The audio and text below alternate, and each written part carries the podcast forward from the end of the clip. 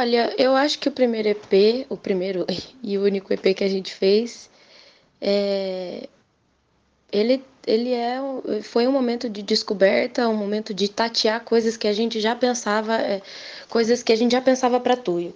Então a gente saiu do disco Tuyo Tuyo, que foi um disco completamente lo-fi, que foi a primeira coisa que a gente lançou da Tuyo, que foi gravado em casa, sem nenhum outro artifício que não fosse voz e violão e, e muito reverb.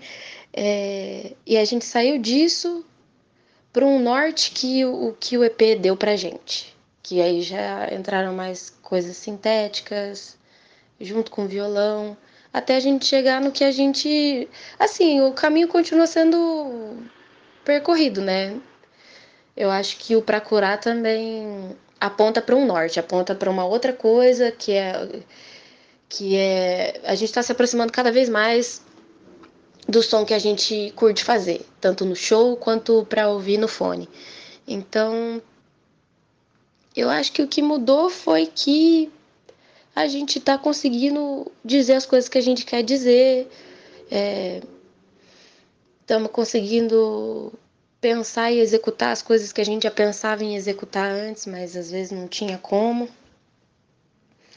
Não sei, Acho que é isso.